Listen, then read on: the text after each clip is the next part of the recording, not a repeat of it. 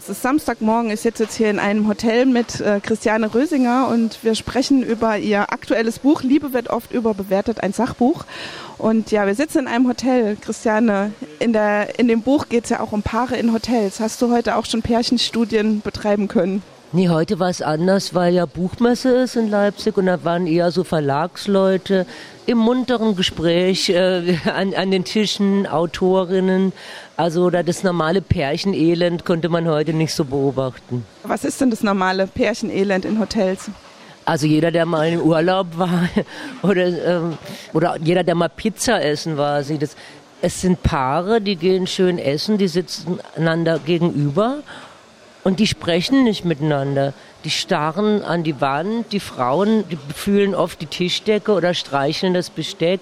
Dann ein Räuspern. Die scheinen wirklich äh, verzweifelt nach Gesprächsthemen zu suchen und finden aber keine. Und ähm, ich äh, bin auch sehr glücklich, dass ich einen Fotografen gefunden habe, der Martin Paar heißt. Der hat eine ganze Reihe von diesen Paaren fotografiert. Die Reihe heißt Board Couples.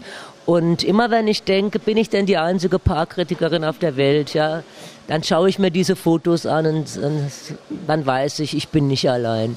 Die wurden ja gestern auch verwendet, die Fotos bei deiner Lesung mit Konzert.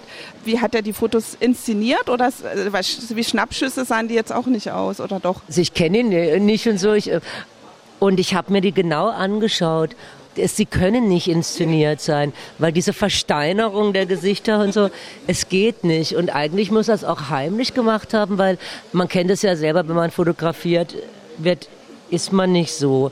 Ich denke, da muss sich einfach jemand total lange Zeit genommen haben und irgendwie äh, weiter weg sich, also ich weiß es nicht genau. Aber es ist, es wird sehr, sehr authentisch. Ich habe es jetzt schon angesprochen, du hast gestern Lesung und Konzert gemacht zu deinem neuen Buch. Es ist ziemlich, ziemlich toll, dass eigentlich zu jedem Kapitel in dem Buch, nicht zu jedem Kapitel wahrscheinlich, aber zu einigen direkten Lassie Singers, Britta oder eben Rösingers Song passt. Wie hast du dir das Konzept für die Show ausgedacht? Also Lesungen an sich sind ja ein bisschen langweilig, finde ich. Also auch bei guten Autoren. Also ich lese es dann lieber daheim. Und dann ha, habe ich halt bei dem letzten Buch das so gemacht, dass ich hinterher gespielt habe und hatte immer während der Lesung gedacht, ah, hoffentlich kann ich bald singen, ja, weil ich dann doch eher Sängerin bin und dachte, ah, jetzt noch die Geschichte und so. Und diesmal dachte ich halt einfach, ich mache das so abwechselnd, ist doch viel lustiger und so. Und dann äh, noch mit Bildern dazu, also drei verschiedene Ebenen. Und dann habe ich aber zwischendurch äh, starke Bedenken gekriegt und habe gedacht, ach, wie das dann so ist, singen, wieder hinsitzen, lesen, ja, vielleicht komme ich dann total durcheinander. Und es funktioniert aber ganz gut. Man macht so die Geschichte und dann denkt man, ja, super, kann ich dann singen. Und nach dem Singen, ach, setze mich wieder hin. Also es hat sehr gut funktioniert. Und das mit den Fotos, das hatte ich halt beim letzten Buch auch schon. Und das finde ich auch ganz, wie gesagt, Lesung, eine Lesung ist eigentlich eine langweilige Sache. Und dann ist es ganz gut, wenn noch das Auge noch was hat. Du hast jetzt schon gesagt, Lesung ist eine langweilige Sache. Bücher schreiben findest du wahrscheinlich nicht so langweilig, sonst wäre das jetzt nicht dein zweites Buch. Äh, oder doch, so wie du jetzt gerade guckst? Ja, das Schreiben ist jetzt nicht so eine lustige Sache. Also wenn es fertig ist, ist schön, aber auch, also das Schreiben an sich, das macht jetzt, das sagen aber alle. Also ich habe ja auch so richtige Schriftstellerfreundinnen, die sagen, das Schreiben an sich, das ist irgendwie mühselig und auch ein bisschen quälend und so. Schön ist, wenn es fertig ist, ne? Also auch wenn man journalistisch schreibt, ist es doch manchmal einfach schön, wenn der Text dann in der Zeitung steht und der Redakteur nichts geändert hat. Aber der Prozess selber, es ist ja nicht so, dass man ständig jauchzt, weil man eine tolle Formulierung gefunden hat und man, man hockt da allein und ich muss mich immer sehr disziplinieren, dass ich wirklich auch jeden Tag was dran mache und so. Also für mich ist es ist es nicht so eine Freude, aber ich schreibe eigentlich auch Bücher, damit ich dann mit ihnen auf Tour gehen kann. Ich bin, ich bin gerne unterwegs und ich stehe gerne auf der Bühne und dazu muss man ja äh, dann halt alle ab und zu was liefern. Ähm, mich würde jetzt noch interessieren, wie du, wie du das Buch geschrieben hast. Ne? Also der Untertitel ist ja auch ein Sachbuch und es werden sehr viele Theorien zu Beziehungen, Paarleben, ähm, auch Bindungstheorien. The Bindungstheorien, Chemie, Anthropologie, Gehirnforschung, Evolutionsbiologie, kommt alles drin vor. Und wie viele Bücher musstest du lesen, um dein eigenes zu schreiben? Also ich bin ja, ähm, ich bin ja äh, zwischendurch Ratgebersüchtig geworden, weil am Anfang dachte ich, ich schreibe einfach so eine lustige Persiflage auf diese ganzen Ratgeberbücher. Und dann habe ich mir die immer in der Bibliothek ausgeliehen und wirklich, wirklich taschenvoll, hunderte, also über hundert. Und, und die sind ja so wahnsinnig leicht zu lesen. Da hat man ja in einer Stunde durch und viele sind so absurd und, und äh, manchmal ist ja dieses äh, Recherchieren und Bücher ausleihen so eine Verhinderungstaktik fürs Schreiben, ja. Und irgendwann muss man sich dann einen Punkt setzen und sagen, so, jetzt wird nicht mehr recherchiert, jetzt wird nicht mehr gelesen, jetzt wird geschrieben. Also es sind halt diese Beziehungsratgeber. Es gibt ja auch ein paar ernst, ernsthaftere Sachen, auch, auch zum Single-Dasein. Ähm, ich habe dann äh, über diese Bindungstheorien und so, es gibt ja inzwischen im Internet, äh, stehen ja auch viele Doktorarbeiten und Diplomarbeiten und zurzeit werden viele Arbeiten geschrieben über Dating im Internet. Und wenn jemand darüber eine ganze Doktorarbeit schreibt, dann muss er natürlich die äh, was die Psychologie zu Bindungen so gehabt hat, immer am Anfang referieren. Und das war dann ganz gut. Dann habe ich so ein paar Doktorarbeiten durchgearbeitet und dann hat man auch als Nicht-Psychologin einen Blick dafür, was ist da wichtig. Also Sternbergs Beziehungs, äh, die drei Komponenten und Lee. Also dann, dann kann man sich so ein bisschen einlesen. Das fand ich sehr interessant. Dann ist, da ist natürlich die Schwierigkeit, dass das nicht so trocken rüberkommt. Und deswegen habe ich dann auch versucht, das immer so ein bisschen mit populärwissenschaftlichen Beispielen. Zum Beispiel gibt es ja sowas ähm, bei Kindern, diese Bindungstheorie. Man, man geht ja dann so ein bisschen zurück zu der Mutter-Kind-Bindung und da gibt es dann so verschiedene Bindungstypen bei Kindern. Strange Situation Test heißt es. Da wird Mutter geht raus, Kind weint und so. Und da gibt es den sicheren Bindungsstil Kind freut sich, wenn Mutter wieder zurückkommt. Dann gibt es den ambivalenten, ängstlichen, den desorganisierten und zum Beispiel, das finde ich sehr interessant und das habe ich dann so verknüpft mit äh, Michael Jackson, Pippi Langstrumpf und so, um da so ein bisschen Leichtigkeit reinzubringen und es mit der Populär- und Kinderliteratur zu verknüpfen. Ja, bei der einen Theorie gibst du ja auch so Filmbeispiele, das finde ich auch sehr lustig. Ja, äh, bei den Liebesstilen Rückkehr zur blauen Lagune für, äh, für Eros. Aber Storge, die kameradschaftliche Liebe, Butenbrocks oder Manns oder Agape, die göttliche Liebe, kommt ganz selten vor, nur in Bibelverfilmungen. Ähm, ich finde ja, dass die Paarkritik immer noch ein riesen Tabuthema ist. Was denkst du, gibt es irgendwann mal den Tabubruch, die gesellschaftliche Veränderung, die Lösung für dieses Pärchendilemma? Ich vergleiche das immer so ein bisschen mit der Religion und ich weiß gar nicht, wer zum ersten Mal ausgesprochen hat, dass Gott vielleicht gar nicht existiert oder tot ist. Ich glaube, von Nietzsche gab es so einen Aufsatz, Rede des toten Christus vom Weltengebäude herab, dass kein Gott sei, weiß ich noch, weil ich wäre Germanistin. Ich weiß nicht genau wann, 18, Ende 18. Jahrhunderts. Und es war ja ein wahnsinniges Tabubruch bis heute eigentlich noch, also okay, heute, heute kann man Atheist sein und also heute haben wir ja Religionsfreiheit. Aber ich glaube, also damals war das doch bestimmt so, oder wenn man äh, Dinge aus der Zeit liest, undenkbar. Es soll keinen Gott geben. Ja, wozu leben wir dann? Was, was ist es dann? Und so ähnlich ist es mit der Liebe. Wie? Es soll keine Liebe geben es soll keine romantische Zweierbeziehung geben. Das kann doch nicht sein. Dann sind wir ja, dann sind wir ja für uns selber verantwortlich. Dann müssen wir das Leben ja so nehmen, wie es ist, mit der Gewissheit, dass wir eines Tages sterben und dass wir alleine sind. Das kann nicht sein. Also, das ist ja so eine, so eine süße, verführerische Lüge, die alles angenehmer macht und die, die allem Sinn gibt. Man spricht ja auch von der Vergötzung der Liebe. Die muss ja für alles herhalten. Und das wird sehr lange dauern, also das ist einfach zu, eine zu bequeme Ideologie. Und gleichzeitig sagen natürlich viele Leute, ich spinne und das kann nicht sein. Aber ich sage dann immer, hey, wenn, wenn alles so wahnsinnig toll funktioniert mit der RZB und also warum lassen sich denn dann so viele Leute scheiden? Warum, warum geht es immer nur ganz kurz? Warum verspricht man sich große Liebe, heiratet in Weiß und drei Jahre später spricht man nicht mehr miteinander? Also es gibt ja auch nicht den Beweis, dass es funktioniert trotzdem hast du ja die Hoffnung auch nicht ganz aufgegeben. Du sagst ja auch, Liebe wird überbewertet, aber du bestreitest ja nicht, dass es die gar nicht gibt. Nun,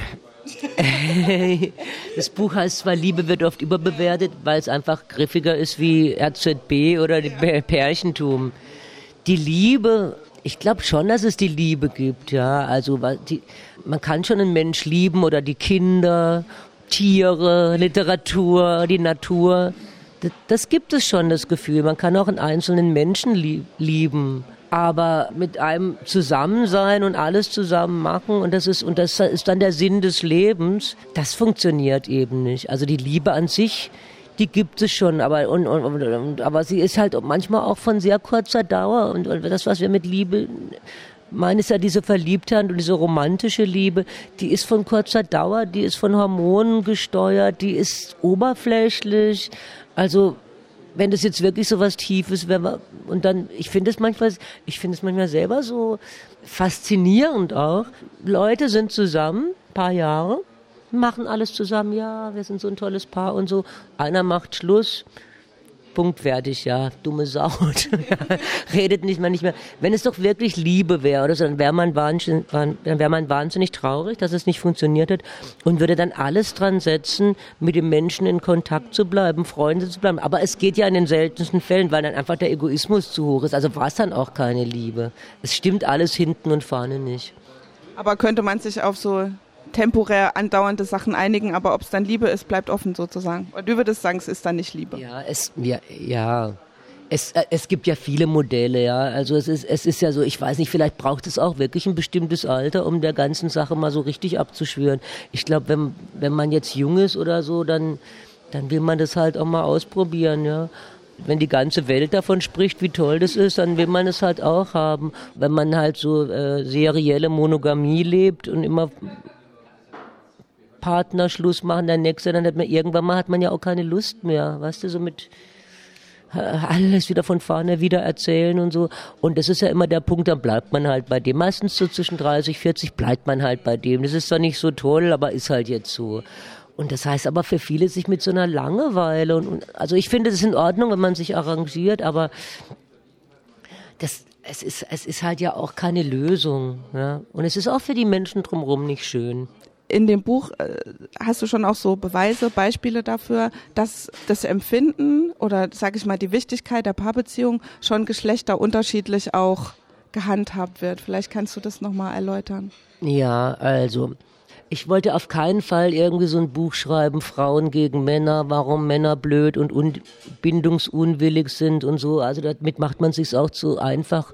Und wenn ich die Liebe als Konstrukt und die RZB als Konstrukt angreife, dann, dann stimmt dann ist es eben ein Konstrukt, da können weder die Männer oder die Frauen was dafür. Ich finde trotzdem jetzt aus meiner Erfahrung in meiner Generation, dass Frauen nicht, weil es genetisch bedingt ist, sondern eben durch, durch Sozialis sozialisationsbedingt noch mehr für die Beziehung tun, noch mehr aufgeben. Da würden mir jetzt Jüngere zum Beispiel widersprechen. Ne? Die würden sagen, das stimmt ja gar nicht mehr und äh, zum Beispiel immer dieses Gerede vom bindungsunwilligen Mann und so. Es gibt genauso viele bindungsunwillige Frauen. Was ich in meinen Beobachtungen zu meiner Zeit ist es halt schon so, dass, dass es für Frauen wirklich noch eine große Wichtigkeit hat, einen Mann zu haben, weil sie sonst weniger wert sind und dass auch äh, diese Beziehungsfrauen auch, auch in den Beziehungen, ähm, dass es so funktioniert, dass die Frau mehr aufgibt. Der Freund, das Du ist das Wichtigere. Ja? Eigene Freunde, Unternehmungen, so stehen zurück. Ich bin dazu da, um dem Partner eine harmonische Beziehung zu führen und zu bieten.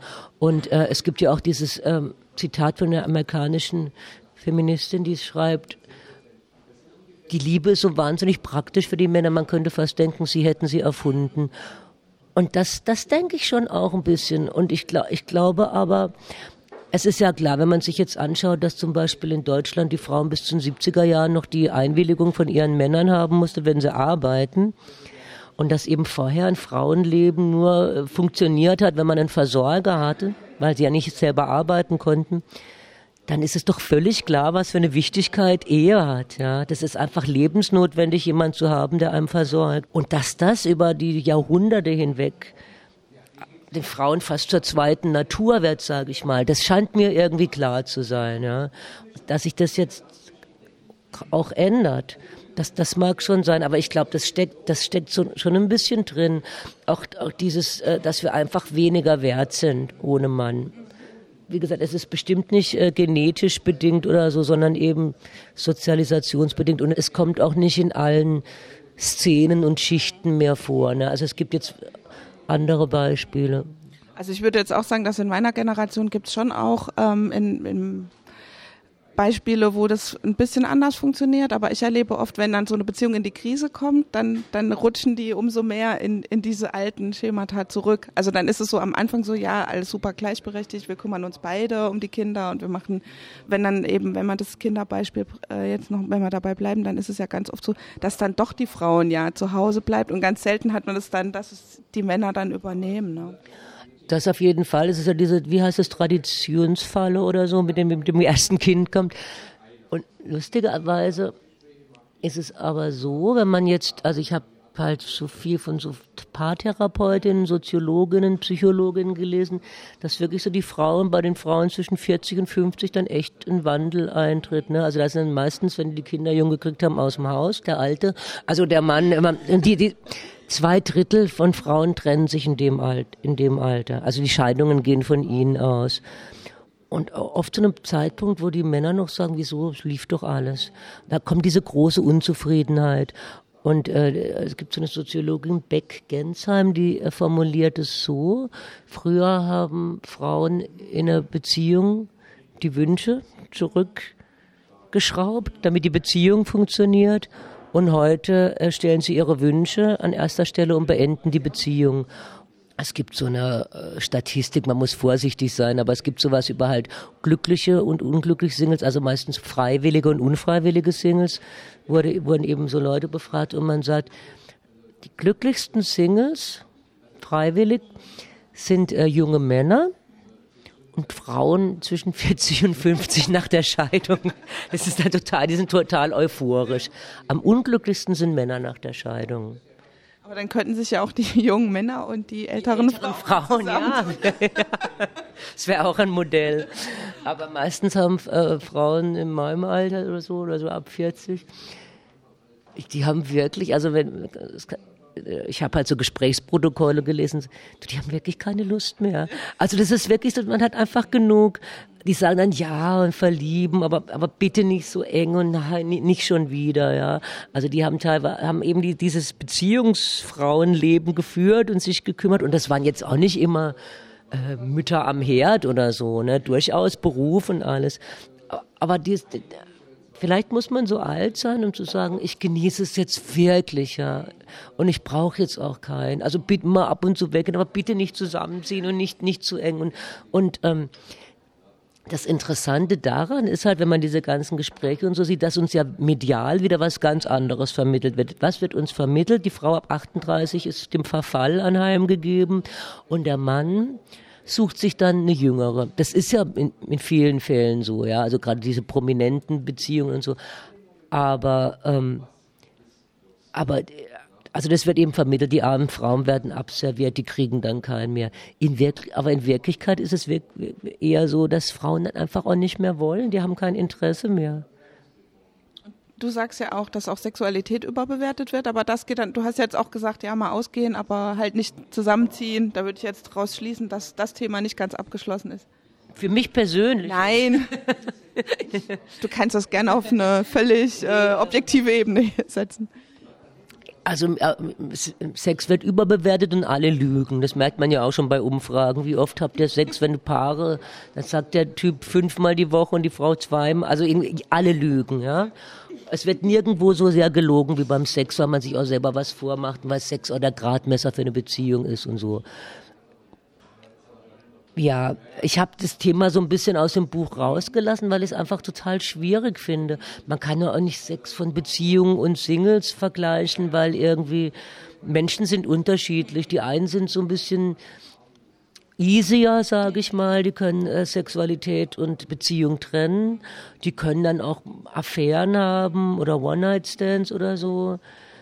Andere können, können das nicht trennen und, und, und das ist aber auch bei, wirklich auch bei Männern und Frauen gleich und unterschiedlich. Also ich finde, da ist es total schwer. Äh, es gibt doch alles. Es gibt doch alles, ja. Es gibt doch auch 60-Jährige, die in Swingerclubs gehen und damit glücklich sind und es gibt die neue Gruppe, die sich jetzt zum ersten Mal äh, äußert, die Asexuellen, denen es wirklich nichts bedeutet. Also ich, ich finde es da ganz schwer. Da kann man irgendwie also es gibt eine Charlotte Roach, die Sex völlig überbewertet, meiner Meinung nach. Total witzig, weil ich jetzt gerade die ganze Zeit drüber nachgedacht ja. habe, ob ich dich noch nach dem Buch von Charlotte Roche fragen soll. Ich habe es nicht gelesen, aber 100 Besprechungen dazu. Und äh, jetzt im Interview wird dann zum Beispiel, gestern hat mich jemand gefragt, äh, ob ich das auch finde, dass Charlotte Roche sagt, sie kann, sie kann ähm, Leuten ansehen, die länger keinen Sex gehabt haben und so.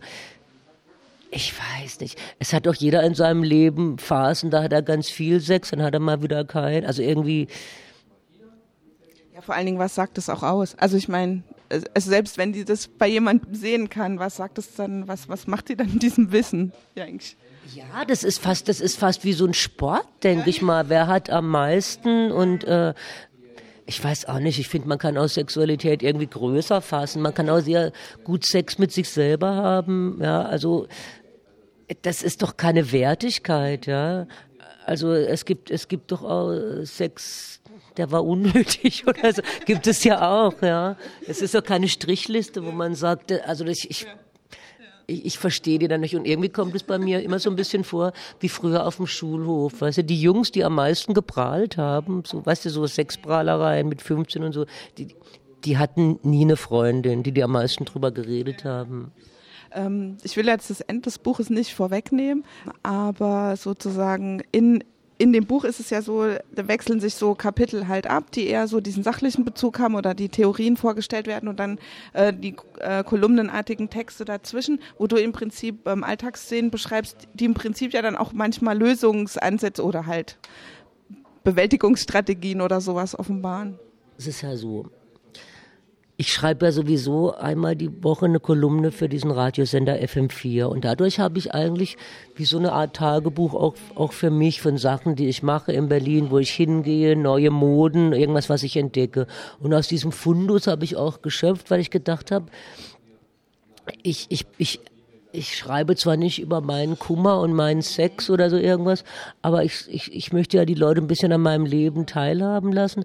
Und äh, ich dachte, wenn ich zum Beispiel jetzt den WM-Sommer beschreibe und diese Zeit der Geselligkeit, wie man mit anderen Fußball zusammenguckt oder so, das, dadurch kann ich ja zeigen, wie man, äh, wie man auch so Spaß haben kann mit anderen und wie man auch so ein erfülltes Leben in der Clique oder führen kann, ohne dass ja, dass, dass alleinstehend nicht heißt, dass man einsam ist. Denn äh, wir kommen jetzt einfach mal weg zum Buch. Kauft euch alle das Buch Liebe wird oft überbewertet von ja, Christiane. Aussagen, es ist sehr gut. Es ist sehr unterhaltsam, sehr lehrreich und ähm, überhaupt zu empfehlen. Ähm, um jetzt sozusagen noch, noch was anderes zu erzählen, was du jetzt vorhast. Ähm, du fährst jetzt demnächst nach Baku zum Grand Prix. Wie, wie, seid, wie bist du denn auf die Idee gekommen? Und also, man sagt übrigens Baku. Ich sag, nee, aber ich sag, ich sag auch immer Baku, weil das so ein bisschen meiner badischen Dialekt Baku, aber die anderen sagen alle Baku, also vielleicht bleibe ich aber bei Baku.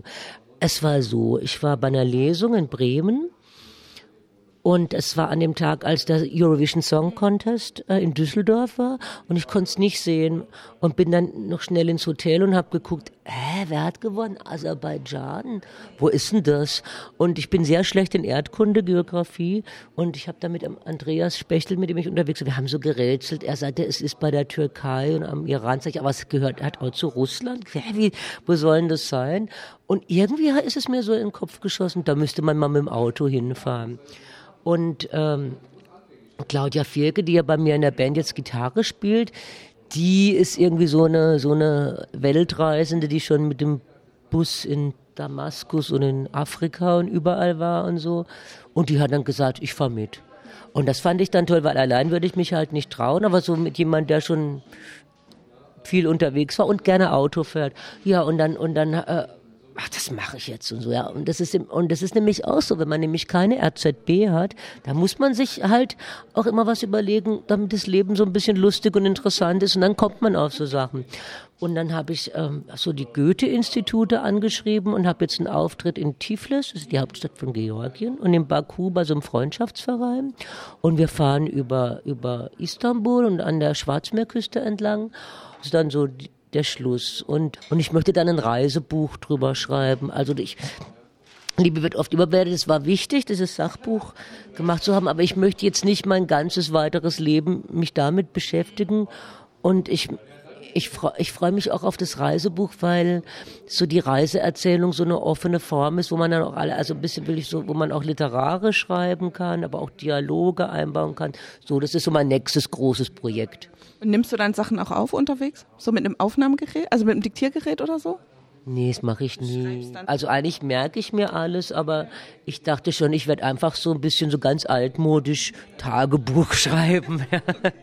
Heute 500 Kilometer geschafft, die Stimmung wird immer schlechter. Du hast jetzt schon gesagt, ähm, die Flittchengala, äh, du bist ja, im, also machst es jetzt seit einiger Zeit wieder. Die Flittchenbar gab es ja früher auch schon mal ähm, in der Maria am Ostbahnhof, jetzt am Kott, Cottbuser Tor im Südblock. Südblock am Cottbuser Tor heißt es, ne? Genau, und äh, da bist du ja auch letztes Jahr zur Cotti Queen gekürt worden. Wie viel hat dir denn diese Nominierung und natürlich dann auch der Gewinn dieses äh, Titels bedeutet? Es hat mir eigentlich viel bedeutet, aber das ist ja so, der Südblock steht ja so arg für Diversity und, ähm, und alle haben gewonnen. Alle, die, alle, die nominiert waren, haben gewonnen. Und es gewinnen auch jeden Monat alle.